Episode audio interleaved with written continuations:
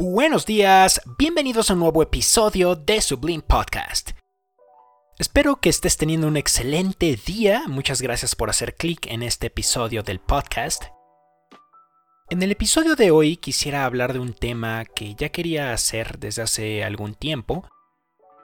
En anteriores episodios estábamos viendo la posición filosófica de este podcast respecto a la existencia de un ser superior o en el sentido filosófico de un ser que no requiere ser creado por definición. Sin embargo, en este podcast a veces tocamos muy extrañamente cuestiones políticas. La razón de por qué no quiero hablar mucho acerca de cuestiones políticas es porque, en mi opinión, todos estos temas se me hacen demasiado particulares, se me hacen demasiado limitados.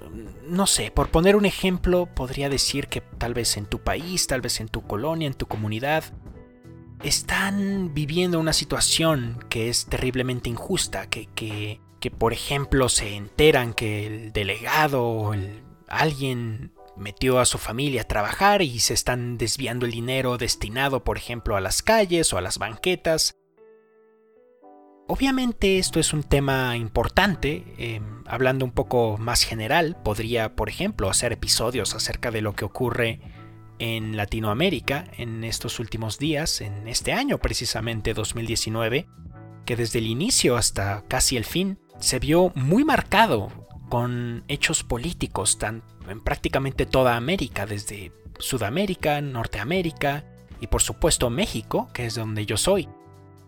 Ahora, retomando un poco el ejemplo que ponía, se me hace un poco limitado en el sentido de que seguramente esa situación que están viviendo en su país ya ocurrió muchísimos años antes en África o muchísimos años antes en Europa y las causas principales de los errores políticos, de los problemas políticos, siempre son, en mi opinión o en mi punto de vista, cuestiones que pueden ser analizadas desde el punto de vista filosófico y desde el punto de vista teológico. Por ejemplo, desde el punto de vista filosófico, podríamos tomar, como ya hemos mencionado en anteriores episodios, a la ética, que es la rama de la filosofía que se dedica a estudiar estos conceptos del bien, del mal, el cual yo tengo un episodio llamado, bueno, el bien y el mal como conceptos mortíferos en el sentido de que en la actualidad prácticamente yo defino que está mal, y obviamente el mal nunca va a estar opuesto a mis propios intereses. Por supuesto, esta es la idea imperante que ocupa eh, prácticamente la mente de todos los dirigentes políticos, pero esa es la razón principal de por qué me gusta más abordar las cuestiones a un nivel más general, a un nivel más filosófico en primer lugar, un nivel teológico en segundo lugar, puesto que considero que como seres humanos poseemos también una necesidad hasta cierto punto espiritual, cosa que ninguna otra especie conocida lo tiene, y también desde el punto de vista psicológico, por eso también he dedicado episodios específicos a temas psicológicos. Antes de empezar de lleno el episodio, quisiera agradecer muchísimo el apoyo y los comentarios que recibo. Es interesante porque, bueno, además de filosofía, también me gusta hablar de historia. Sin embargo, es muy irónico que el episodio que dediqué respecto a la historia del noteísmo eh, quizás sea por su longitud, pero curiosamente es el episodio con menos reproducciones de toda, de toda esta primera temporada del podcast. La verdad es que eso digamos que dice mucho, es decir, voy a tratar de hacer los episodios un poco más cortos. Y bueno, eh, realmente fue un, fue un episodio en el que me basé bastante en un libro que menciono en el, mismo episodio. Y quedé bastante satisfecho con el resultado. Sin embargo, bueno, em, voy a también eh, escuchar consejos respecto a no hacerlos tan largos. Y en temas históricos también, digamos, mencionarlos un poco, no, no dedicar todo un episodio.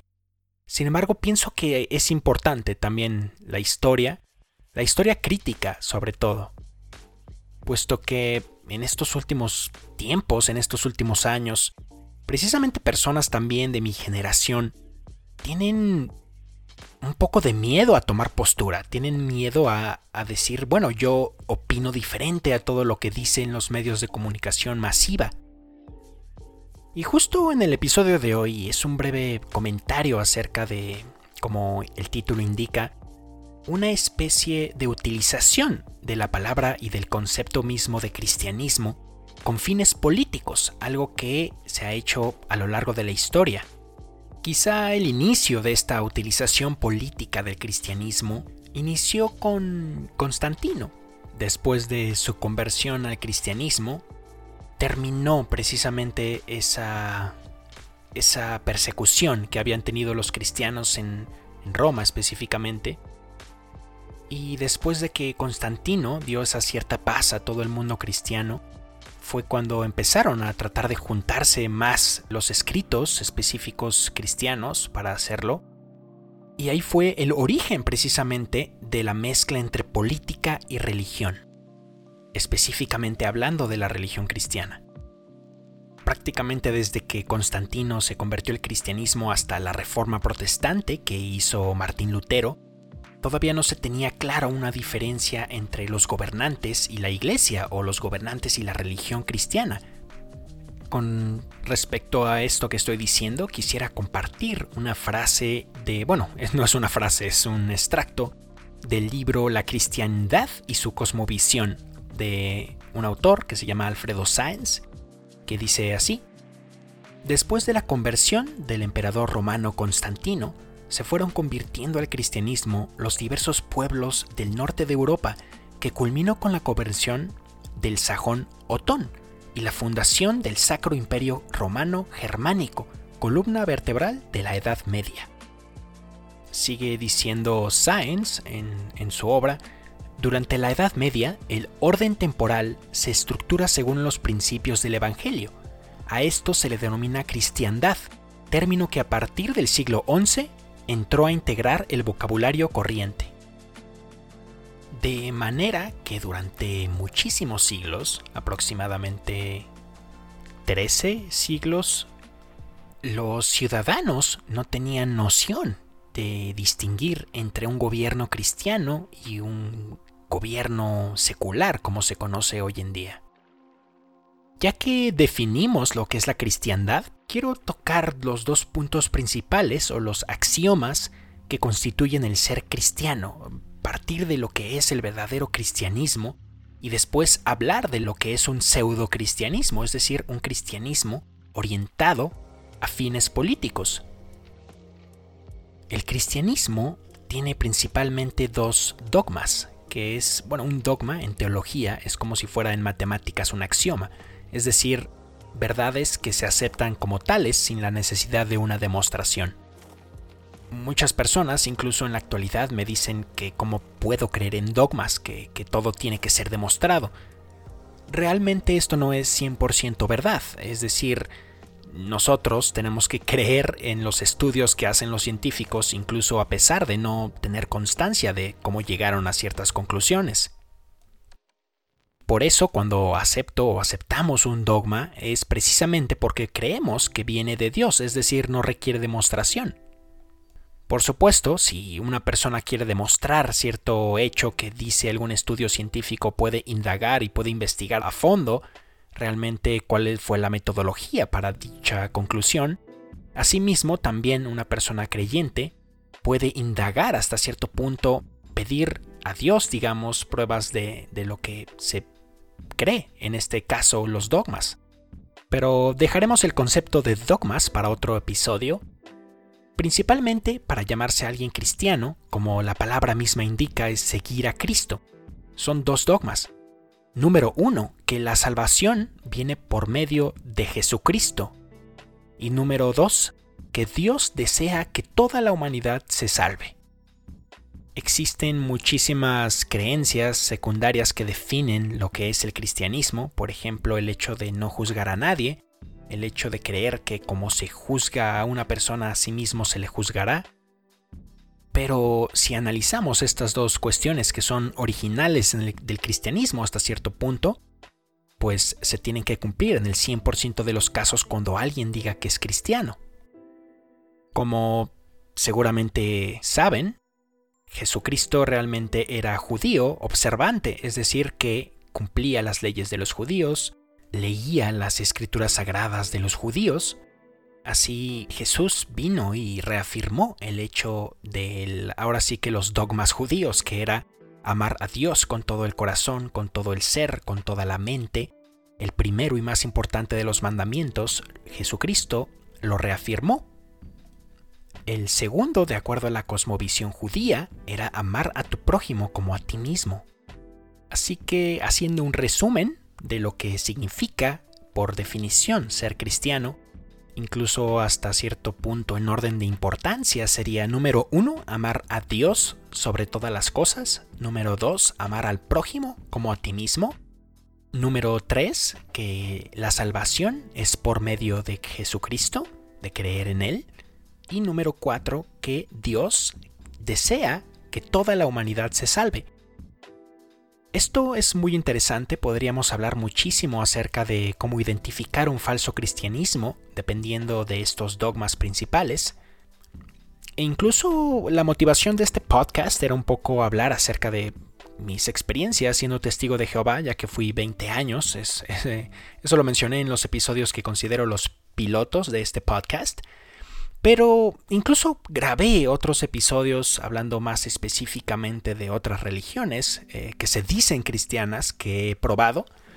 Dichos episodios probablemente no, no verán la luz, ya que después de escucharlos nuevamente me di cuenta que digamos que separaban en vez de unir, en vez de tender puentes los destruían y quizá estaba cometiendo muchísimas falacias juzgando, generalizando por conocer quizá a una iglesia específico o específico, a un grupo específico.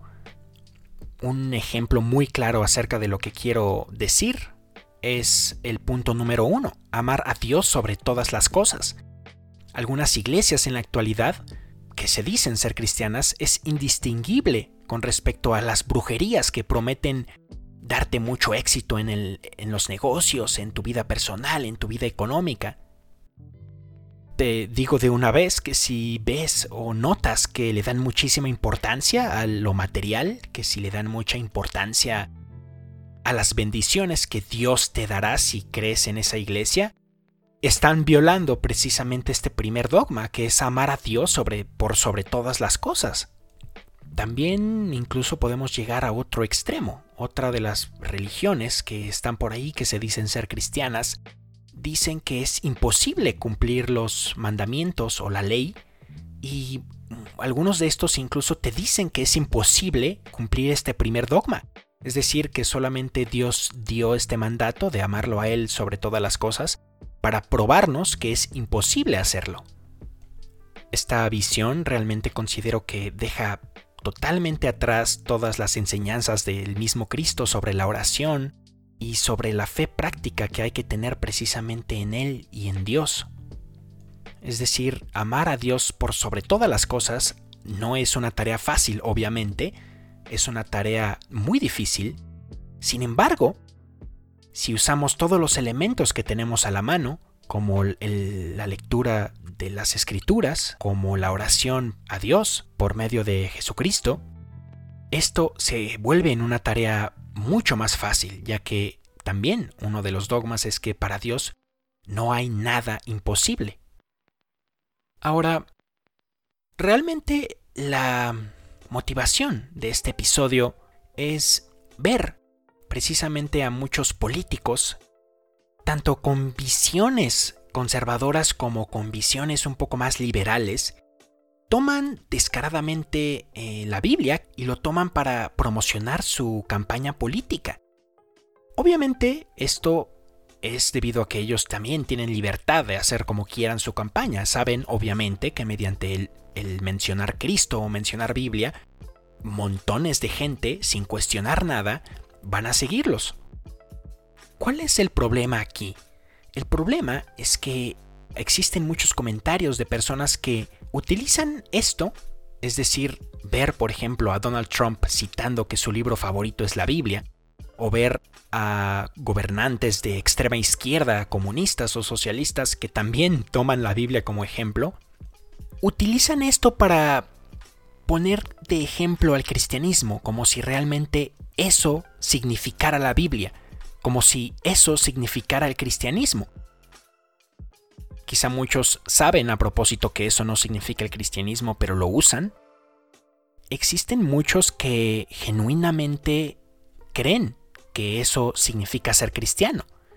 Creen que cuando alguien de extrema derecha, por ejemplo, habla acerca de la Biblia, esa Biblia o ese libro es automáticamente con contenido que va acorde a sus intenciones políticas, lo cual es totalmente errado y totalmente falso. La conclusión a la que quiero llegar en este podcast es que antes de caer en estas falacias o en estos discursos de las personas que obviamente quieren atraer masas, piensa antes en estos cuatro axiomas o en estos cuatro dogmas que definen lo que es ser cristiano y pregúntate a ti mismo si eso que estás viendo es realmente cristiano recomendaría que incluso hicieras esto antes de juzgar a la Biblia como un libro anticuado, absurdo, o al colectivo de cristianos, de personas que creen en Jesucristo y que Él es la única salvación y el único medio a Dios. La tesis o la conclusión es que este tipo de discursos lo que hacen es glorificar a un Dios falso, al Dios de los radicalismos, al Dios que quiere que estemos separados. Que junto con el Dios que ya mencioné del placer, junto con el Dios de la abundancia económica, también podría mencionar de paso al Dios vigilante, al Dios que siempre te está viendo, que, que, hagas todo bien y que cumpla sus mandatos y obviamente sigas lo que dicen los líderes humanos, es una visión totalmente errada, totalmente falsa de lo que significa Dios y Cristo. Entonces, para finalizar este episodio, quisiera repetir estos dogmas o axiomas. Número uno, antes de ver un discurso y, antes de indignarte si esa persona está usando la Biblia o, de verdad crees que representa lo que es ser cristiano, trata de pensar, esa persona, ese político descarado, como todos, o al menos todos los que yo conozco, si conoces a alguien más, por favor escríbeme un comentario o dímelo para investigar. ¿Esa persona ama a Dios sobre todas las cosas? ¿Esa persona ama a su prójimo, en este caso al pueblo, como si fuera su familia, como si fuera él mismo? ¿Cree que toda salvación viene por medio de Cristo? ¿Y considera que Dios nos da la libre elección de salvarnos o de condenarnos? Si has llegado hasta este punto, agradezco demasiado tu tiempo. Muchísimas gracias por el feedback y los mensajes de Anchor. Recuerda seguirme en tus plataformas favoritas. Muchas gracias, nos vemos en el próximo episodio de Sublime Podcast. Hasta entonces.